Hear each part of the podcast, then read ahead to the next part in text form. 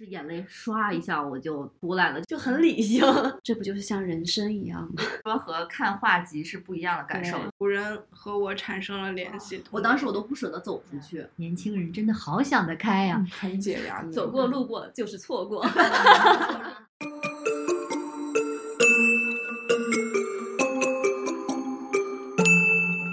好，欢迎大家收听我们今天的第二期播客。我们是艺术七幺幺，我是楚晴。大家好，我是维尼。大家好，我是安安。大家好，我是叶子。大家好，我是月月。大家好，我是米妮。大家好，我是悠悠。在上一集的那个专辑当中呢，我们跟大家介绍了我们在清华园的这个一些见闻和感受。然后今天我们来聊一个更加聚焦的话题，就是看展。因为我们七个小伙伴都在这个空闲的时间都是看展达人，所以我们想特别拿出一期的时间来，然后每个人去分享一个呃他自己看过多数展览当中印象最为深刻的一个，以及那个原因是什么。我觉得我看了那么多展，呃，给我印象最深的其实是。啊，我会，我是那种比较期待那种呃不期而遇的惊喜，就是有很多时候我们看展览，我们都会看到一些预告，然后会有什么什么重磅的展品，然后怎么怎么样，我们都会提前去准备很多很多东西，好像我我要为这个展，然后我我要去看它，准备一些准备一些对资料啊，然后去看看，提前看看，然后但是但是有的时候你提前准备的东西吧，你去了以后，我们不一定会有很多惊喜，但是我看展的经历就是。我没有任何准备，然后我去看了，我突然遇到了一幅非常非常能打动我的作品，哇！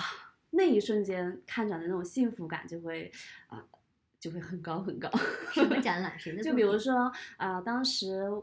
在那个一九年的时候，在东京。东京国立博物馆有办一个颜真卿的展览嘛，然后当时有很多国内的人也都是飞到特地飞到东京去看这个展，了是吧？是吧？哦，当时悠悠应该正在东京，对，而且我带着孩子去看的，哦，太好了。然后那个展确实非常非常火爆，就是我们去的时候，基本上呃，你排买票的时候要排很长的队，然后你买完票进去以后。你在场馆外边，你还看到长长长长的队。纪实文稿那幅作品，当然它是那个展览最重磅的展，嗯的那个展品。然后，而且为此还专门设置了一个展厅嘛。然后那个展厅也是大家要单独还要再排队的。然后，嗯，当然，我觉得那个我我得承认，那个时候我对书法艺术还不是那么了解。嗯，我觉得给我的感触没有那么那么的深刻。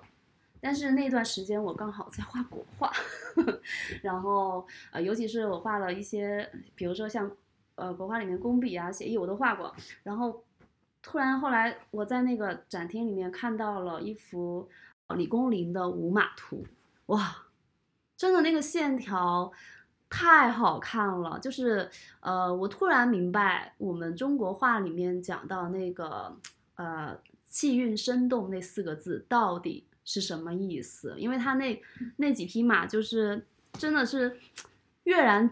纸上，然后就是很非常非常生动，那个线条我觉得是穿越千年的那种力量，就是那种生命力，你知道吧？哇，看了以后我的心真的是为之一动，尤其是可能当然也有可能是因为我当时自己也在画那个国画，然后练那个线条，然后我觉得我要画出那样子的线条简直太难太难了，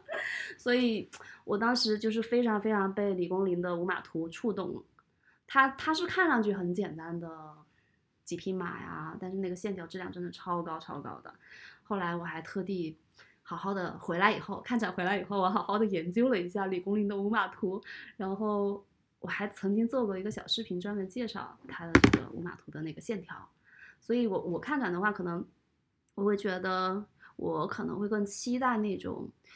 超出我预期的，就是突然之间能够打动我的那种瞬间，像嗯，这个李公麟的五马图就会特别打动。是真迹是吧？真迹真迹哦，对我这没说哈，就是难得就是对，展了一个李公麟的五马图的真迹，而且好好好像之前就是一直说这个失传了，但突然就在东京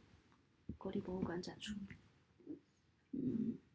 确实看真迹和在书本上看完全是不一样的，真的非常非常。为什么很多人为了真迹愿意排那么长的队伍？对，这也是看展的看展的一个意义，就是我们去现场看那个真迹，就是，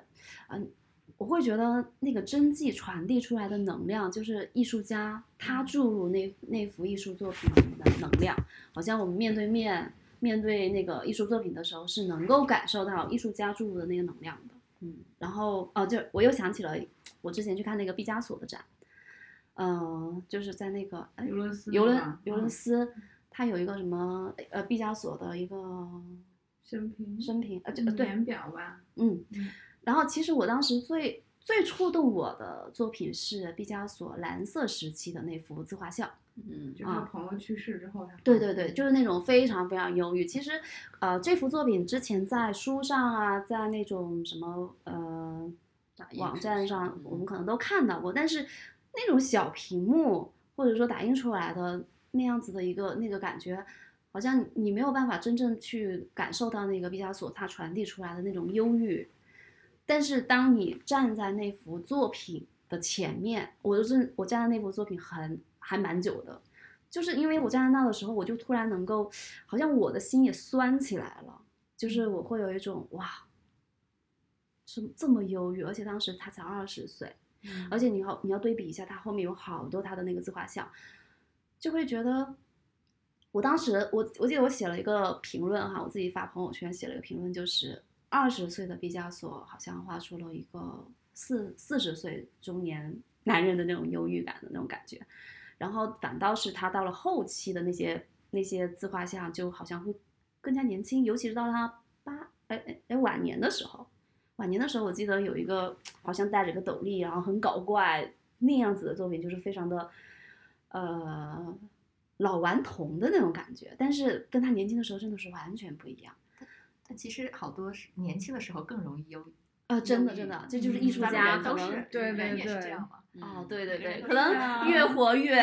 嗯通达通透，对越通透，然后也人也看开了很多事情。所以嗯，但是那也有可能是那段时间我自己为什么我被那幅作品打动，可能哦那段时间是不是也有点忧郁？然后我就觉得哇，就是有一种心心相印。我我我居然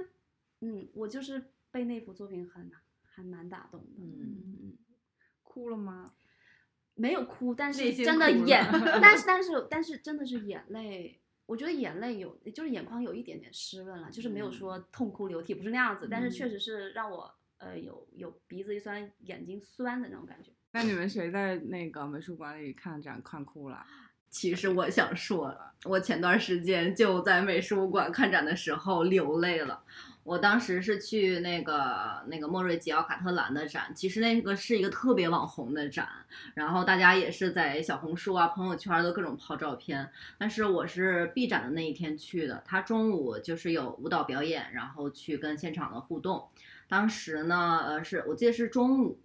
呃，然后那些舞蹈演员那个默默的，就特别像那种快闪一样，就是在他们准备的时候呢，他们默默的在人群中，然后呢就分布到各个就是展品的前边，然后音乐一响，每一个舞蹈演员就根据自己的身体，然后在各个。呃，作品前，然后去表演，有的是去模仿这件作品，有的可能是用自己的身体去表达这个作品的这种背后的这种呃思想。其实我当时看的时候，我就觉得很震撼，因为我当时在他没有表演之前的时候，我看每件作品，虽然说嗯、不错，哎，他这想法就是卡特兰的想法不错，但是加入了舞蹈表演以后呢，我就觉得他整个这个作品就更鲜活了，就他背后的那些思想，就感让让观众就觉得哇，就真的是让你真的深入到卡特兰他背后的那更深的一层思想。呃，当时其实因为每个人呃每个演员他是各自分布在呃展品面前去表演嘛，呃，然后呢，他们呃就是呃各自表演了几分钟之后，然后呢，他们会从那个呃喜剧演员，就是那个贴绷带的香蕉那件作品开始，整个人全都汇集到那个作品前，然后围绕着整个场馆，然后在每一件作品前，然后一起再去表演。当时我就觉得特别的，就是很真的是很震撼，很哇塞。然后呃，当时就是在场的这些观众也是跟随着舞蹈演员的这种调度，舞蹈演员在哪件作品前演，然后这些观众就是特别的，就是默契，会给演员去让道。但是呢，演员表演的时候，我们又就是一群人又围上去的那种感觉。当时就是给我触动特别深，也是让我流泪的呢，就是他呃场馆的中间有一件作品叫《不怕爱》，那个作品其实是一个大象，然后呢呃蒙上了白布，然后当时是把那个呃大象的眼睛和它的四个角露出来了。其实他呃，卡特兰想表达的呢，可能就是说，呃，大象虽然说它这么大，呃，它可能也像幽灵一样，但是呢，就是人们可以在它面前，哎，就是欢声笑语，就觉得说，呃，不要去恐惧爱，其实你是可以去爱的。所以当时呢，就是在这件作品前，呃，舞蹈演员呃安排了一个跟观众的一个小互动。当时呢，其实我看的特别起劲儿，然后呢，舞蹈演员在这件作品前跳完了以后，然后就四散开来，有的舞蹈演员是去摸一下观众的肩膀，有的是去跟他们握手。当时我正在看的时候呢，我没有发现有一个舞蹈演员冲我走过来了，但是当他走过来的时候呢，我跟他对视，他可能感觉到了我在迎合他，所以他当时就是过来。跟我拥抱了一下，而且就是抱住了的时候呢，特别使劲的去抱住我。我当时我就感觉我的身体整个像电流一下，撕溜一下，就是 一击，就是那种感觉。因为我觉得就是在那种场域的情况下，呃，人去抱你的时候，你是去接受的，不像你走在大马路上的时候，人家要过来抱你，你肯定会觉得会 被吓一跳。然后当时因为我就是觉得那个演员，我不知道他声音是什么样子的，我也不知道他叫什么名字，我都甚至我从来都没有见过他。但是我就是这样子被陌生人去抱了一下，当时呃，他抱到抱我的时候呢，是紧紧的那种抱。而且抱了至少有三到五秒钟，所以呢，就是后两秒的时候呢，我自然而然的也去给了他一个拥抱，就当时我们两个是相互拥抱在一块儿的。然后他抱完了以后呢，就默默的这样的转身走了。我当时就是后背一身鸡皮疙瘩，哇！然后他抱完我了以后，我就觉得哇，我就不知道为什么就莫名的感动。当时就被他抱完了以后呢，我就是眼泪唰一下我就。真的是就是出来了，就是那种止不住的那种感觉。我当时就觉得这种感受，然后在这种场域里边，就是他真的是给你真的是不一样的这种体验。然后也更是呃让我感受到，就是卡特兰他想表达的就是说，因为现在可能就是现代社会，虽然说我们感觉我们每天是社交场合很多啊，今天跟这个聚，明天跟那个谈工作，但真正走心去触动，就是跟每个人的心里头那种交流是非常少的。但是反而就是这样。陌生人的一个拥抱，就是给我那么多感动，所以我就是觉得卡特兰也是想要表达，可能是想要表达，就是说你不要去吝啬你的爱，就是跟别人的时候，你不要感觉像是我去收着，我我就是啊，就感觉我是在施舍爱。其实你爱别人的同时，其实你也是得到了另外一种爱。对对，其实奉献有的时候也是一种美，我是这样子感觉。所以当时，哇，对，当时我就是 听得我都鸡皮疙瘩了，泪流不止。然后呢，正好就是这个也是到后半段了，然后呃那些员就是绕着场呃就是这个场地，然后走了一圈，最后又回到了那个特别著名的那个香蕉喜剧演员那个作品前。他那个作品前呢是呃就是有一个马，然后从高空掉下来的时候，就是整个是一个尸体的样子，然后从高。从高空掉下来，当时他们的舞蹈演的最后的那个 ending pose 也是特别的好，就是一群人把一个女孩然后举起托起来，然后那个女孩的那个样子也是两个手两个脚，像是去跟那个马去呼应，那个是他们一个 ending pose，我当时我就觉得哇塞，这个造型也是好好的，就是感觉像是一个完美的一个。结局，嗯，当时呃，他们表演完了以后呢，整个场馆，哇塞，就是大家都一起在鼓掌。就我当时我也是在鼓掌，因为其实我们比如说像像看演出或者什么的，就是你每次演员在给你谢幕的时候，你鼓掌是礼仪性的或者礼貌性的给人家鼓掌。但当时我觉得我去给这些演员们鼓掌的时候，我是真的发自内心的，就是觉得哇，我太感谢你们了。就是我觉得我今天来这个展太值了。就虽然说只有三十分钟，但是就。这三十分钟就是让我觉得，哇塞，别说是这一个星期，我就觉得至少这一个月都让我觉得哇，好暖呀，就是好值，就是满爱。对，就是整个这个展就是让我更沉浸了，就是沉浸在里边，就是让就已完全是忘了忘乎所以，我是谁，我在哪儿，我只是跟着舞蹈演员的这种调度，然后去感受。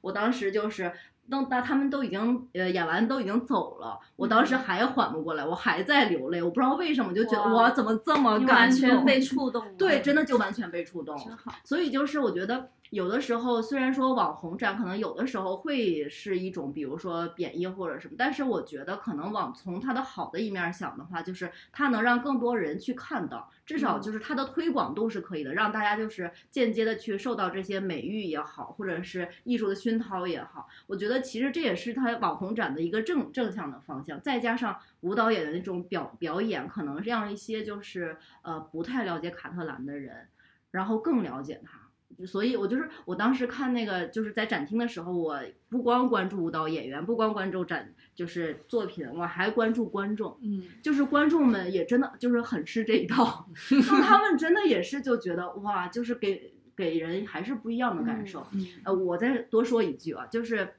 像呃以前的那种呃传统的表演来说，他们只是比如说在舞台上演出。其实、呃、我说一下，因为以前我也是学舞蹈的，对，因为演出的时候呢，就是呃台上的那个聚光灯打下来的时候呢，其实它特别像是一个呃黑匣子。就是舞蹈演员在台上演出，我只管好我自己这一趴就可以了。台下的观众，你是在吃东西也好，或者是在睡觉或者走神儿也好，这个跟我没关系，我不知道。就是因为聚光灯打下来的时候，下面是一一片黑，你根本就不知道，没有呃和观众这种互动的这种感觉。但是呢，就是现在的这种表演呢，进入美术馆了以后，它不一样了，它会根据观众的这个反应，然后呢去做自己的这种演出，就是嗯跟观众其实互动是会更多的，就是联系会更紧的。像以前做观众也是，我们看台台上演出的时候就是这样子，哎，看看中间的那个，哎，跳的怎么样，或者漂不漂亮，动作做没做到位，就是他也就是观众也很少去跟演员去做一个互动，嗯看完了也就是哎礼貌性的谢幕的时候，大家站站起来鼓鼓掌，就是这样子。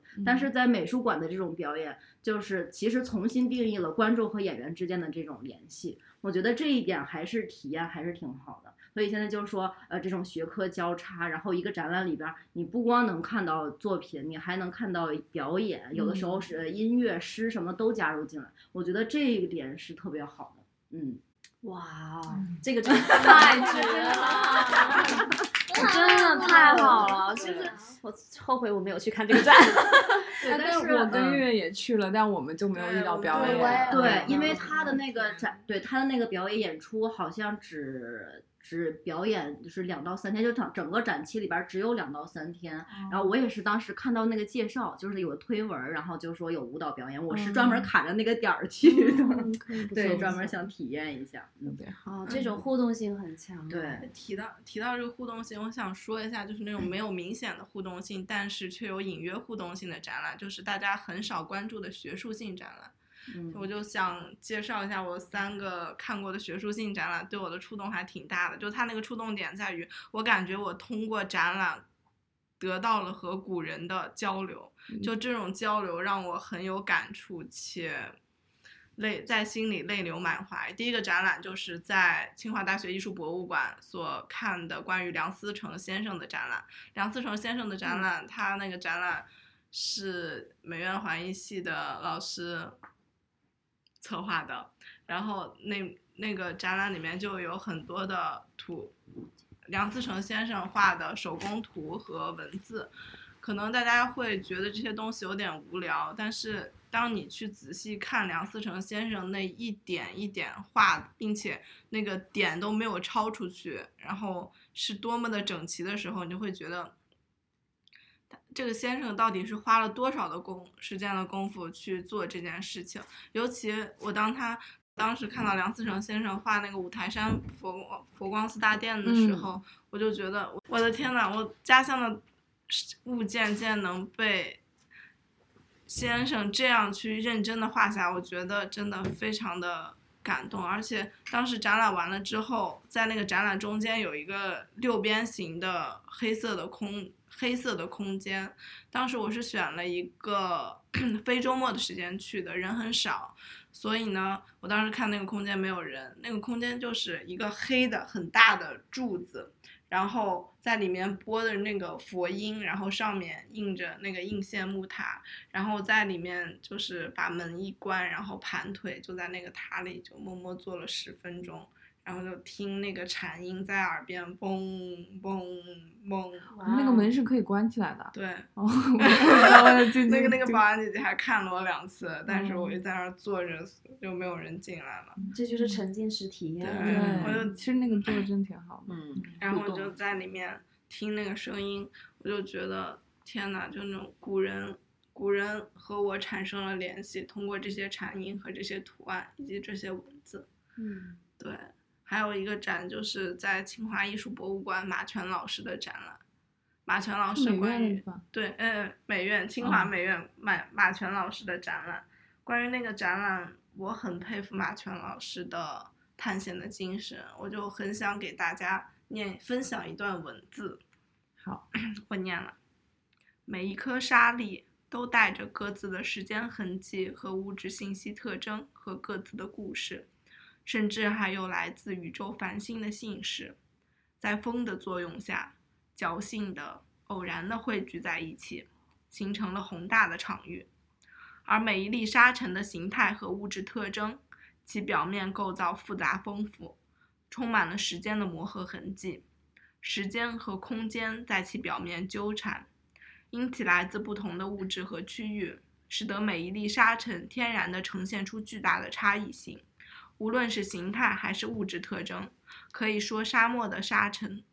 汇聚了地球的各种物质。关于我对这段话的解读，就像刚刚为你姐提到的那种人和人之间颗粒性的关系，我觉得我当时看嗯到这句话的时候，我在它的前面读了三遍，我就感觉到现在人和人之间就像这样沙粒一样，是渺茫的嗯风一样的，然后是飘渺的，但是又有什么力量能和他们能让他们聚集在一起呢？形成一个宏大的场域。嗯所以我就对这个文字和对写出来这个文字的人很有感触，很感嗯谢他能写出来这样的哎，文字。那你能讲讲马泉老师作品啥样吗？马泉老师的作品，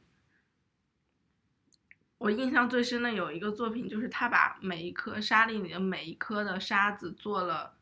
构造分析，然后把它做成了打出了样片，然后去放在地上展览。也就是说，有几百个沙粒的样本都被一一摆了出来，并且扩大化，你就看到了这种在世间上微小的颗粒，它们放大之后也是一个个体。就像，其实，在战争中或者在疫情中去努力的每一个人，他们都是伟大的。其实说到展览，嗯，我觉得可能就是触动你的那一点，不是说啊这个作品有多么宏大，对，或者说是有多么的出名，不管嗯出名也好，或者不出名也嗯好，或者这个艺术家也是他，嗯，是不是有没有被大众所知道？但真的就是哪一个点肯定是跟你有那个共鸣的，然后你就啊会触动到。是的，就像刚才肖月说沙子的这个事儿，嗯，就觉得真的是跟他有这个心灵上的这种对话，所以就嗯会被触动。所以现在很多展览其实嗯。它有越来越多那种，呃，真的不是说只是架上绘画摆在那，嗯而是有更多那种体验感的交互性更强一些的那种设计嘛。对，然后我看过一个坂本龙一的嗯。展览，然后其实，在前面他那个，嗯，我觉得在前面他都很好啦，就是比如说在那第一个展厅里面那个钢琴，你听那个，呃，那个应该是日本地震还是什么时候？嗯出来的那个钢琴的声音，但是我对音乐不是很感很有感觉哈、所以我觉得前面那些我都觉得有一些感触，但是我觉得没有那么强烈。我觉得最感触最强烈是在于我们到了最后呃天台那个阶段，天台迷雾嗯那个地方，就是刚好我去的那个点，我觉得特别好，因为正我正要打开那个门走进天天台，正是那个雾最浓最浓的时候。这个时候我根本就不知道天台到底有多大，我不知道那个天台的面积有多大，然后我也不知道，就是我应该在这样浓浓的那个呃雾雾雾气中，我应该怎么办？但是我当时就是觉得，当我穿过走进那个迷雾的时候，我的感受就是，这不就是像人生一样吗？嗯 就是嗯就是你会觉得，可能我们不知道前面的路到底到底会怎么样？我们会遇到，或者说我们有的时候会很迷茫，嗯我们会不知道我应该往哪边走。但是，但是，就像闭上眼睛，但是，但是就是那一瞬间，我的感受就是，其实我们只要一直往前走，不用害怕，因为在你看不清前方道路的时候，人是很容易恐惧、害怕的，就是那种不确定性，对，那种嗯不确定、很迷茫、会恐惧、害怕。但是我当时就告诉自己不用害怕，你就一直往前走，因为因为你完全看不到地上是什么样子，对，然后会不会碰到什么，但是。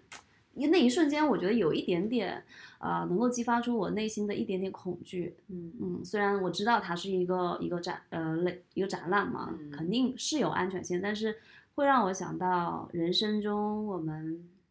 真的会遇到一些迷茫的时候，但这个时候可能就是告诉自己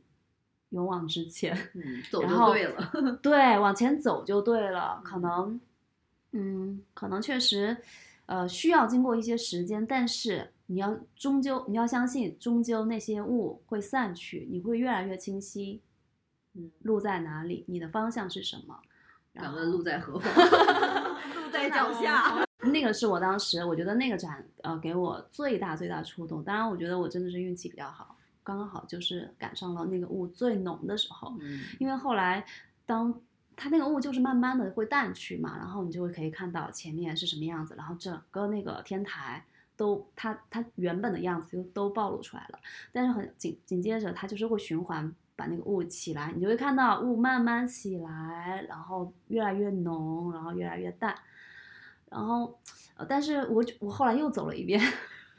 就会发现没有我 第一次第一次那个感受了，因为第一次就是那个时机很重要，就是刚好我嗯最浓的时候打开，我根本就不知道天台长啥样，我根本就不知道会怎么样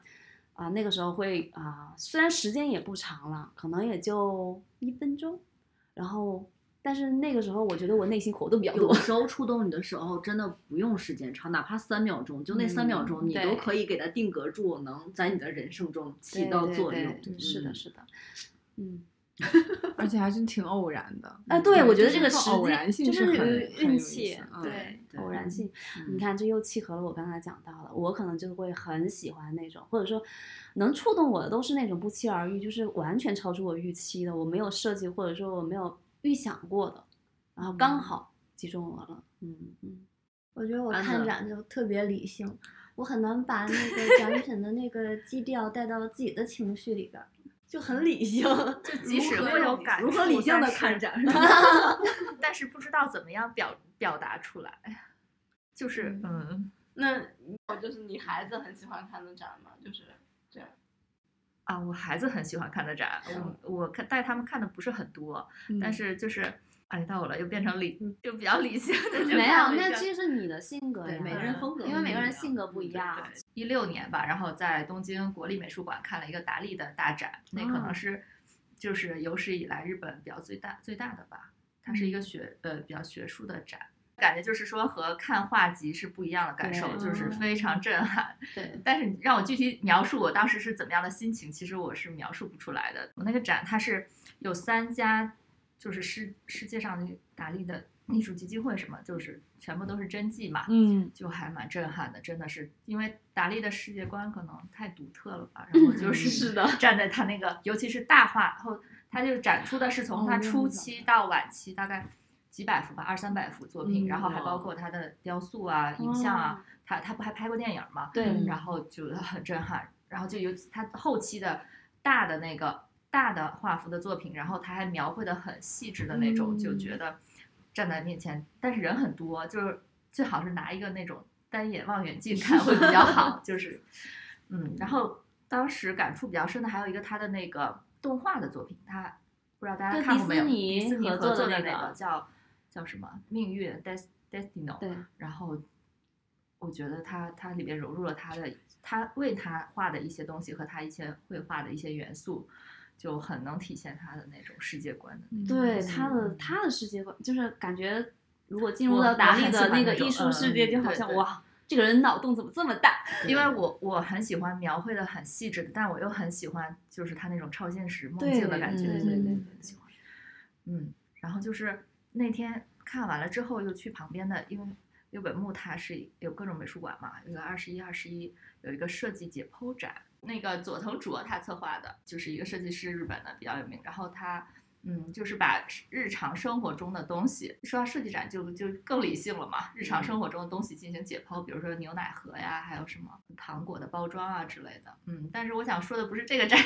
就是同时跟它类似的还有一个就是，呃，是有日本的一个 NHK 的节目的设计 R 的一个展览，那个是我带孩子一起去的。就刚才肖月说的，有没有带孩子看过感触很深的展览？对，那个确实是一个老少皆宜的一个，嗯，它虽然是一种寓教于乐吧，但是也就很有学术性。就是，呃设计阿的他一个策划也是袁研哉也是他的一个设计师嘛，所以他整个展览的风格都是那种比较素啊，就是黑色白色那种。但是小孩子在里面却就是很开心，不想出来，所以就觉得这种，然后小孩子并不是说非得需要那种色彩鲜艳啊，就是的那种展览。它有的时候什么互动吗？对，它有很多，它有它有几个房间吧，就是什么观察的房间、体感的房间啊，它就会有很多，嗯，包括你可以去围着一个东西，大家一起去写生，然后最后怎么样把它投影到中间，然后大家看啊，还有去进行真正的它那种设计的工作，觉得还是不错。它是说面向儿童，但是其实你对设计感兴趣的人都会对接受对，但我其实觉得日本的这种美育从小做的确实是对，我觉得像设计，它其实就是这样子，就是你生活中你能用到，然后呢，你其实天天也都在接触，对对。但是呢，又总是让人去忽略。对。所以像这种设计展，其实它作为一个展展览，然后能更让人去加深你对设计的这个印象。对。它其实它这个展览，它的理念就是说，你不管是你去做亲手做什么东西，你去设计什么东西，你最开始最基础的是要去看，就是说要培养你去怎么看，去看什么，它是一个这样的理嗯，好对设计确实对很孩子的教育好真的挺好。对嗯对，它就会让你去观察身边的东西。我们有带很多小朋友去看不同的展览啊什么的。我觉得哈，真的要打一下广告，我们清华大学艺术博物馆真的是特别好的一个博物馆，升华了 简直了，真的就是我们去过那么多的博物馆啊、美术馆，真的最适合带孩子。去看展，然后做这种美育活动的，真的是清华艺博，因为地儿大人少，哦，展览质量高啊，真的。嗯，其实清华艺博基本上它每个展吧，整个展览质量都还蛮高的，然后观展体验也特别好，所以呢，我们会经常带小朋友去这边看展嗯啊。对，其实艺博很多的展都很好，对呀质量也很好，非常好但是可能就是大家普遍都就外面那门它还是有点学术一点的，它还是会偏学术，它不是网红展。然后像什么呃那个山西的，啊，对，是古代文那个展明精粹也特别好，嗯还有那个其实当时看那个铜镜的，其实也挺好的，嗯包括长热展在那个玻璃的也很好。哎对，现在那个玻璃的也特别好。我那天去看了，正好还有讲解。我就是因为我之后有事，所以就看了讲，他讲的也很好。嗯，玻璃的我们还做了一次线上导览。啊，它有的它很小，但是它做的真的很精细。哦，对，嗯拍出来好好看。其实那个线上展的效果还是不错的，就是因为你可以手机凑近，然后把那个玻璃的那种质感、色彩啊什么的拍出来嘛，嗯还是不错的，还嗯比较适合做线上的导览。清华艺博确实也做了很多我们院那些老教授们的展览而，且外面的博物馆也做过，比如说曾经嘉德艺术中心就举办过一期张光宇老师的展。我当时去了两次，是吗？为什么？一次为什么和朋友，一次是跟我老公去的。嗯，有两次有，就是两两次有什么不同的感受吗？没有吧？那，想说你那时候是已经在清华美院了吗？没有没有，但你为什么想去张应该是应该是考上考上是那了，年去年就是考上了已经。没没还没有呃出分的时候那个没有他考试成绩，对，我也是吗对，咱还没有还没有出成绩的时候，嗯过了初试，考的还不错，应该有希望。初试刚考完，你们又跑题啦！啊哎啊！跑题了，跑题了！哎呀，我又增加了我的我是想说，是你进了美院之后，然后对张光宇感兴趣，还是之前你就是对他感兴趣？就是就很，嗯对对，其研并复习，哦，并 没有那个特别大兴趣，我是因为它的传播效果非常好。哦，就那我朋友个展圈儿里边儿啊，很多人都在发，对所以我也是那个那个很很好奇，就去看了，你感觉如何？感觉 非常好。是吗？就是像那个维尼，他非常感性，在看展览的时候，我就很难带入这个情绪。嗯，所以张光宇这个展览对于我来说印象深刻，就是从他那个传播方面。嗯还有它那五五颜六色的墙，是不是也很好看？对，我觉得他哦布展非常用青色的、红色的、橙色的墙，很适合拍照哈。嗯，他那个展览标题就叫“十二然”嘛，嗯，就是张光宇的十二个就是非常优质的特点。我对他印象深刻，是因为我考研考了好几次，然后之前都会呃碰上张光宇这种题目，嗯像张光宇啊、雷归元，嗯嗯，但是我年年都不会写。就当时官方的参考书就是那个《中国美术史》，嗯就是很标准的那本书，是央美版的吗？啊对对对嗯就对近现代的这种呃艺术家、设计师清美的教授没有什么就写的很少很少很少。然后，所以我当时也都没写出来，然后我考研群里边儿也都炸了锅，大家也都不会写。嗯然后这个展览呢是吴洪亮策展的，嗯然后他策展初衷也是希望更多人能认识到张光宇先生。嗯所以我觉得这个展览从这方面来说还是很成功的，因为其实我们应该都很熟悉，就小时候看那个《大闹天宫》，大闹天宫对嗯啊，那个孙悟空就是张光宇先生画的嘛。嗯就我小时候就是看那个长大的，嗯但是很惭愧，就一直都不知道张光宇是 谁。我我 直到备考的时候才知道大闹天宫是张光宇。我也是，我觉得他就是属于那种奉献、付出很多，但是呢，就是很少人知道的那种。我觉得他就值得这种大展，然后让大家都知道。对对，就好像是一个陌生人一样。对但从小真的是就接触到他了。对，如果不是当时我们备考的时候，我都不知道啊，嗯真的是张光宇去画的这些，或者张光宇是我们清华的。嗯 对嗯因为很多时候我们不会去关注到幕那种幕后幕后工作的人。对，而且我听就是那时候看这些老教授的这些历史故事，就是他们的事儿，我就特别感动。我对反正复习的时候经常有那种泪看流到满面对我那个时候我记得看那个百年巨匠那个纪录对对片，看得我真的是热泪 盈眶。我觉得那个时候的艺术家，就是他真的就是有一股那种，就是那种热情，就那种感动。嗯我觉得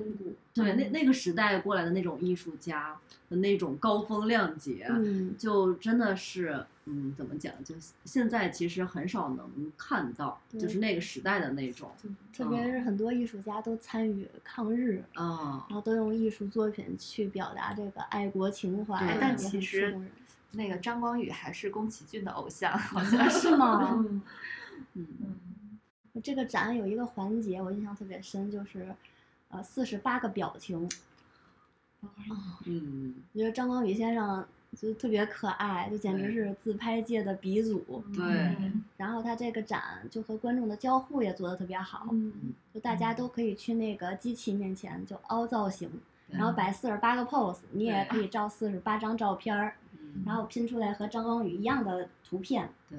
反正我朋友圈也好多人都在发自己的这个表情包。嗯。哦，这个有意思。对，我当时也拍了一个，就是它可以扫码，然后直接就存到你的相册里边对。对对嗯，是那种黑白的，然后你就在那个镜头面前，嗯就是各种哎摆就摆摆造型那种，嗯，对，那个互动还是挺有意思的。嗯没错，我去了两次，也是因为想和朋友、想和老公一块儿 拍这个四十八个表情。对而且就是当时看，就是呃张光宇老师的那个手稿，就是他画那个大闹天宫的那些，哦当时就觉得哇，他那个年代就是他的那个思想其实还是挺超前的。对他超级超前啊、级很超前，他的那些手稿你就会看到，当时还有那个，当时那个孙悟空里边儿，我不知道你们有没有印象，他里边儿还画了机器人，什么我不知道大闹天宫里边有机器人，是他画那个《西行漫记》里边儿还啊是西游啊漫记西游漫对《西游漫记》对《西游漫记》里边儿，就我就觉得哇，那个时候他真的很超前，而且是那个适合那个时代去看的那种，呃，就是怎么讲呃作品吧，然后还这么超前，嗯就觉得哇太厉害，嗯真的是大家。对伟大的艺术家，他就是一定会具有时代的那种嗯前瞻性。嗯其实那个《西游漫记》它有隐喻，嗯就是在抗日战争时期创作的，就是一个讽刺漫画嘛。嗯，对没去看简直就是过错。我也觉得我错过了。哎，其实我当时有路过，走过路过就是错过。我想说，我还想说一个展，就是我去年咱们呃已经是发下来成绩了以后，我就是那个去上海看的一个展。呃，对，当当时正好是上海有那个双年展，我其实是想去看双年展，但是顺便呢去看了一下那个西岸美术馆的一个展，我觉得那个展是我看过最值的展，又最值对又，非常值，我就觉得太爽了。就是他那个他那个展是和蓬皮杜中心，然后呢一起合作的。他们就是呃呃，因为西岸美术馆是一九年开馆的，然后呢，他跟蓬皮杜呢，他们他们就会在这五呃五年之内呢，根据时间、万物和空间这三个主题，然后举办三个大展，然后就是为了给公众呃梳理一下二十世纪以来的这个艺术艺术脉络，就是以时间，然后呢各个流派什么，就是以这三个主题梳理出来三个大展。我当时去的时候呢，就是正好是他开馆的那个第一个大展。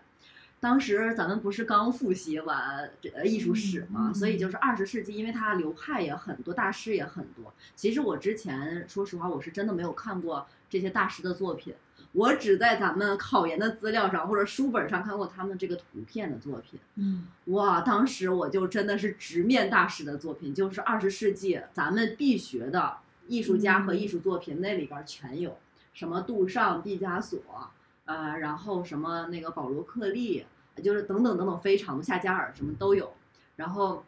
啊还有波洛克，就是整个二十世纪的。我当时在那个展厅，就是因为哇塞，这不就是我们考研的教科书吗？哦我当时我都不舍得走出去，我就觉得不用出国，然后呢票价非常便宜，你就能看多这么看到这么多大师的真迹，我就觉得巨值。我在那个展厅里头来来回回的徘徊了好几圈儿都没没走，而且他还有那个谁布朗库西，布朗库西那个作品《沉睡的缪斯》和《吻》哦。那两个作品，咱们肯定都学过吧？嗯呃因为呃我就当时我说哇，这就是布朗库西的作品，就真的就就在你眼前。当时那个沉睡的缪斯，他不就是一张脸吗？嗯就是很简单的一张嗯脸，他就侧的倒在那块儿，但是他呃大概就是二十厘米不到吧，就是一个这样子，然后呢在展架里边摆着，我就觉得哇塞，我在跟大师对话，就觉得哎真的是非常值。你刚刚说到那个直面大师的作品嘛，嗯然后会，嗯、确实是，这我觉得这就是为什么人家可以成为大师，他的作品为什么能够留在艺术史上，嗯。因为他确实有那个，他就是有那个魔力，就是让你看到，哪哪哪怕你完全不懂他，你看到他的时候，你都能够一瞬间就是被击中。我记得我之前去日本的时候，嗯，刚好是赶上那个呃，公司是上野上野公园那个那个博物馆叫啥又忘了。其实是我们当时去看樱花，然后不小心哎看那个有一个展，然后就进去进去看了。其实那个时候我跟是卡拉瓦乔的展，那个时候我还没有学艺术史，我还不知道卡拉瓦乔是谁，但是我真的就是完全被那个卡拉瓦乔的作品打动了，就是那种他他给我的震撼，也不是打动，而是可能是我第一次看这种呃古典油画的作品吧，就是嗯嗯，就是怎么说，就是那种我没有想到，哇，原来原来油画作品是这个样子的，就是有一种明明那是几百年前的作品，但是好像是刚刚画出来的一样。然后而且卡拉瓦乔的他的那个用光很特别嘛，那个然后我也他那个光去看，你也去看了，哇，你看咱俩是看过好多国国立展西洋美术馆。哦，对，国立西洋美术馆，真的就是就是那个光哇，然后他那个尤其是那个水果水果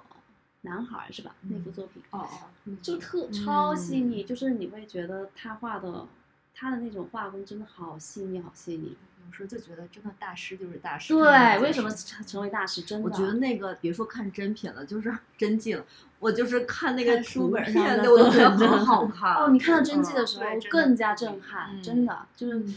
就是因为我我觉得我们可能嗯，如果很少，我们还是比较少接触到那种古典油画的真迹吧。大多数可能我们看到什么印象派，就是呃西方现代的那种艺术作品，但那个时候艺术作品和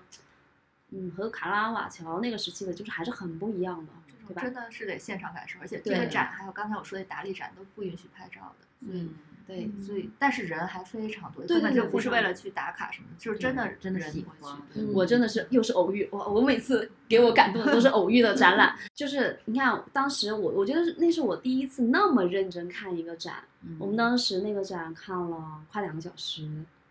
就是看完了以后觉得哇，就是因为那两个小时你都是沉浸在那种艺术的世界里面，就是那种油画世界里面，然后看完了以后突然觉得好累啊，因为你会发现你在看那个展的过程中会很耗神嘛，嗯就以前可能如果不是那种走马观花式的看展的话，好像也就那样吧，对不对？嗯，就是我们比如说去呃什么，现在很流行说是去讲那个沉浸式展览或者沉浸式的这种感受，就不光是说沉浸式这种戏剧，我觉得你自己内心去看展的时候，你是沉浸式的，那它就是沉浸式的展。对，是的，是的，是哦的。就可能现在大家一说沉浸式，就是外部给你的刺激让你去沉浸，对你自己沉浸去，我觉得那个体验才是。是是是，嗯所以我觉得当时看那个卡拉瓦乔的，嗯我第一次花了两个小时看一个展，而且是其实我对他也完全不知道他的背景嘛，但当然我都是现场看他展签上的那些介绍，啊、然后去了解，了解他，但是更多还是真正的去直面他的作品，去感受嗯。感受哎，个说到就是日本的展，我上嗯次和米妮去看安藤忠雄的时候，然后米妮就跟我讲了他那个去日本指导还有风岛的体验，完全给我种草。咱们来让米妮好想去来讲吧。Q Q，就是哎，我我我没想过，我本来想说我今天不讲了，呃我刚才也是想顺着这个直接导到这儿，然后你给我导了。隔空击掌。那就讲那个风岛吧，因为我我觉得其实这一趟旅行就就真的收获还挺多的，因为它本来就有那个濑户内海的艺术季，就是相当于它把几个就是濑户内海它很多小岛嘛，就包括什么小豆岛呀、直岛呀、风岛啊，然后它会在这一片区域里边就连连着联合着在所有岛屿上就是做这种艺术季的这种这种活动，然后。当时这个风道美术馆应该也是某一年这个来来湖内海艺术季的时候，呃建成的。然后它是，呃，就是我们当时也去了直岛，然后直岛上面就很多安藤忠忠雄的那个建筑。然后上次跟雪子去看那个建筑展也说了，然后对它的那个整个的包括呃旅馆呀，包括它的那个一个呃博物馆的建设，包括地中美术馆，然后都非常的棒。然后，但是呃，丰岛呢，其实它相对于直岛，它可能面积更小一点，然后它整体的话，呃，直岛还是有船来往那个大，就是呃，应该是某个那个城市，我有点忘了，高高松还是哪个城市。然后，但丰岛的话，一天只有两班船从直到岛那个美术馆，就是。呃，原先它是一个因为什么排放类似排放毒毒毒物还是说垃圾的一个一个废，因为那个建筑本身是那个普利斯克建筑奖的那个建筑师叫那个西泽立卫设计的，然后它其实本身就是一件艺术品，那个艺术家叫做内藤里，他是相当于艺术和建筑的一个结合。然后我们当时去的时候，它整个岛，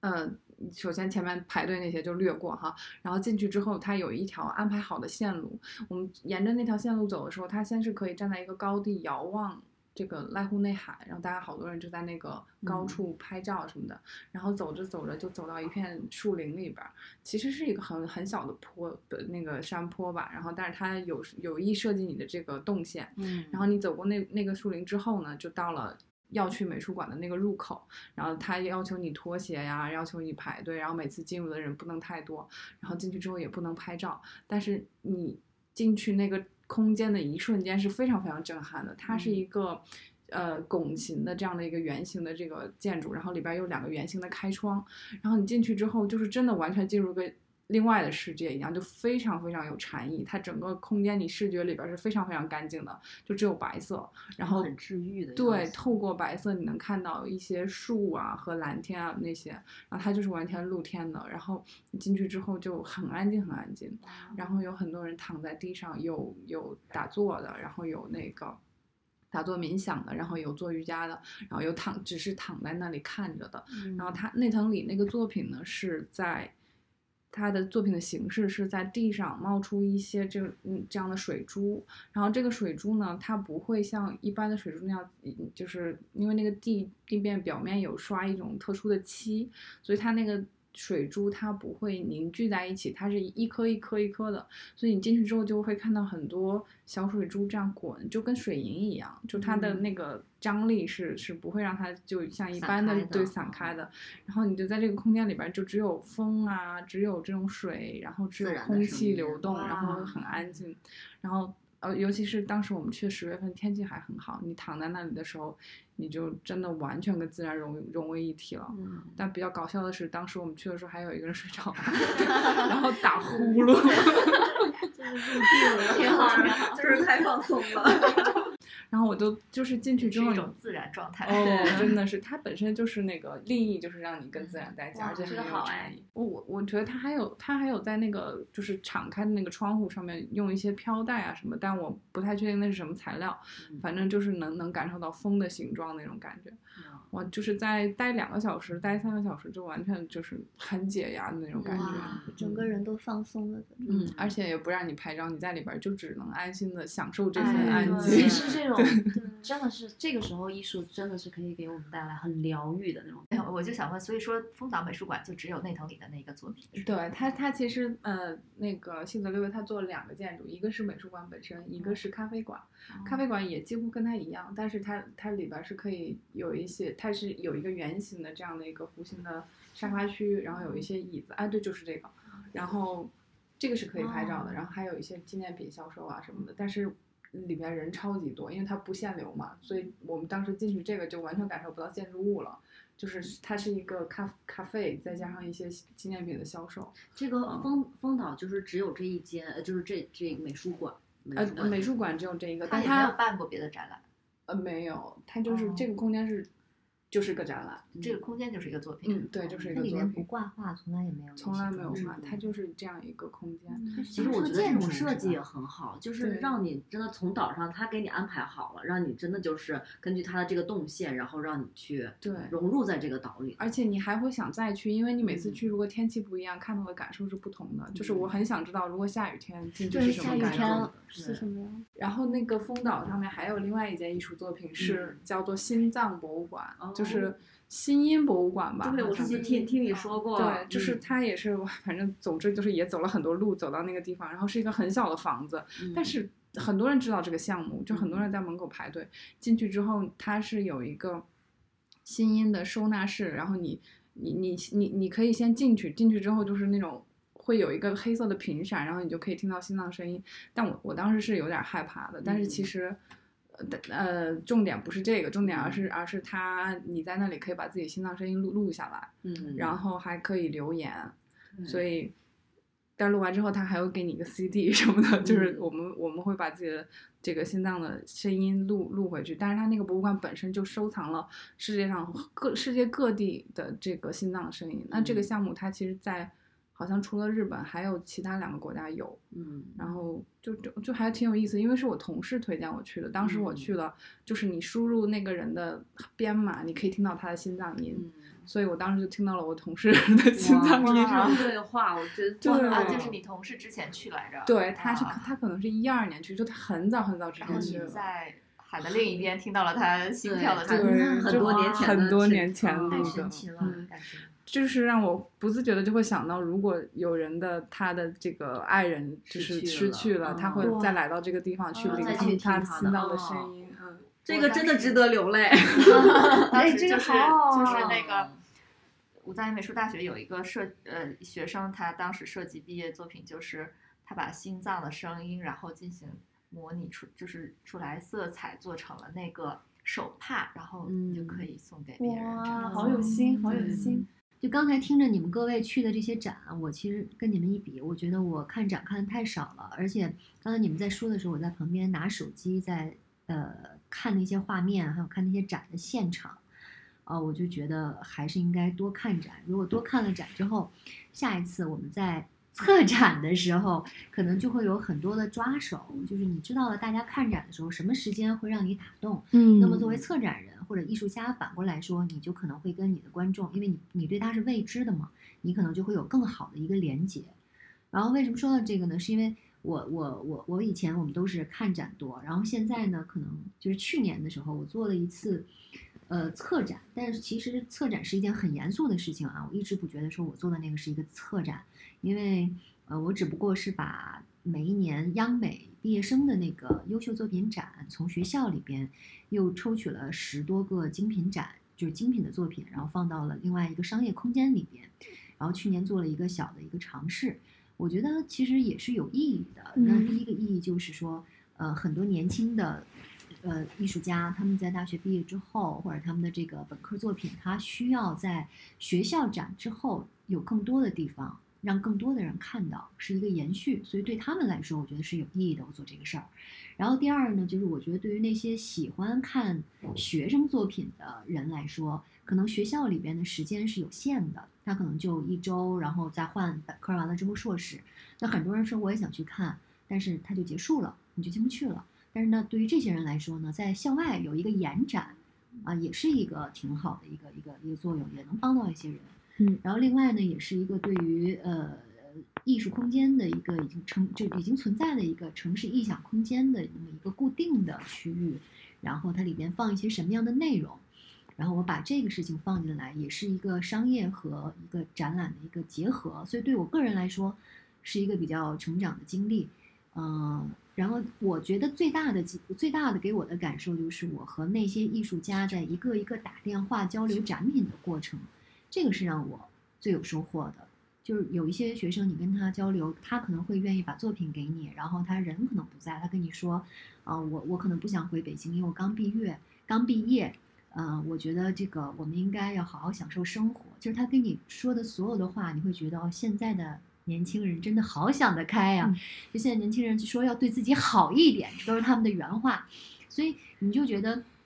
他们有一种很积极的去跟自己相处的那个态度啊。然后，因为我们年龄是相差可能还是比较大的嘛，所以你就感觉跟他们交流的话，你会知道现在的当代的艺术家这些年轻人脑子里面在想什么，他们想要成为谁，他们想要过什么样的日子。然后其中有一个作品呢，是可能你们也都听说过，就是那胖女孩儿。嗯我们叫胖女孩儿，其实人家名字叫徐若欣。嗯啊，徐若欣她她是那个嗯，做了一个类似于我们经常在家居店里面能看到的那种地墩儿，然后胖胖的一个小小地墩儿，然后你可以随意的在上面就是跟沙发躺一样那种，但是它是用的那种肉粉色或者是糯米色的布给它包裹起来，就跟就跟人体的感觉是很像的。然后他管那个作品叫摸摸我的肚子，就当时我在去呃看展的时候。我一下子就看到那儿，因为那里有好多就人气很旺，有一些小孩子光着脚，然后在上面踩啊蹦啊，然后还有一些成年人，男的、女的、老的、少的都有，就把自己整个身体歘就就就躺在那个那个垫子上，那种垫子它是它里边的那个材质是那种有弹性的软软的，所以你只要一接触它，它就陷进去了，陷进去之后就是给你那种很柔软的感觉。然后，所以徐若欣她当时就是说，因为她自己是一个胖女孩。啊，很胖，然后他会把他自己的这个呃身体全都裸露出来，当然他会穿着这个内衣，然后还做了一段影像，你会看到他肚子上的一褶儿一褶儿，然后他很想让别人来摸摸他的肚子，他把他的这个这个这个沙墩，然后做成他肚子的一个这个显像，然后呢，他说他就是想要对于肥胖的刻板印象要有一种瓦解，然后带给大家只是这种柔软的触感以及沉甸甸的分量。然后他是希望观众能跟他的作品进行互动，让体验就是这种作品能给观众肥胖的这种身体也去考虑考虑独特的力量。然后我们这个展呢，他还来了两天，第一天是我们那个开展当天，他过来，他带着他的那个尤克里里，他唱了一段尤克里里，然后很潇洒的一个姑娘，啊、穿的也非常的时髦潮流。嗯，打着什么鼻环儿啊，然后染着黄色的头发呀，然后穿着比较这个 V 领的就很性感的衣服啊，然后呃皮肤很白，很健康，很健康，然后也很善谈。他就跟我们现场所有的人，我们所有的人都坐在那个他的那个肚子上进行聊天儿，然后直播，就那个感觉简直爽爆了，大家都围着，然后都坐在他那个肚子上，就很治愈。然后第二次他们我们有一个线下的活动，又是来了一些不同的人。大概四五十口子，然后他说我还想来，就他还想听听别人对他的看法，以及别人摸到他的这个所谓的肚子之后的那个观点。然后我就觉得跟这些年轻人交流和跟这些艺术家交流，我觉得最感动我们的就是，呃，他们非常的积极。这个积极是因为他可以，嗯，对于旁人的观点，然后可以去进行一个质疑，然后或者是进行一种呃，就是反问。那么你可以欣赏我，那要么你就闭嘴吧，就是这种态度。所以我觉得，性格对对对，嗯很有性格。嗯对，除了他之外，还有很多的这个艺术家都是在去努力的去找一些呃媒介，然后去体现自己的“我就是美的啊，老娘就是最美的”那种状态。嗯现在很多年轻人都有嘛，对那可能很多人不理解，但实际上就是你跟他交流之后，你会发现他其实是积极的状态，啊，这是给我最大的感受。因为我们接下来马上不是也要策展吗？嗯所以呢，咱们几个七仙女儿接下来要策展，也是其实对于青年的艺术家也有一个这种嗯传播的一个一个功功能。所以从哪个角度去传播，选择什么样的作品，然后为什么选择他的作品，让大家去看，嗯呃，这是我们接下来可能咱们作为策展人要考虑的事儿了。那所以在这里呢，也跟大家做一个预告，就是我们在五月下旬也会做一个这类似于就是我们去年做的这种呃，给青年艺术家一个呈现的机会的这么一个展览。然后这个展览呢，到时候我们也会邀请这些艺术家能来到现场，我们也可以用一种呃现场直播、呃视频访谈的方式来记录一下他们创作作品当中的这个所思所想。嗯所以我觉得这也是咱们艺术管理专业学这个专业，从看展，然后到慢慢的我们自己又变成了一个策展，呃，组织展组组织这个展览的人的一个变化，这个身份的角色的这个变化，其实是我们学习的这个一个实践的体现嘛。所以我们会在那个下面几期播客里边，也跟大家带来我们这个展的相关进程，希望大家持续关注啊。好啦，今天节目就到此结束，下期见，拜拜，拜拜。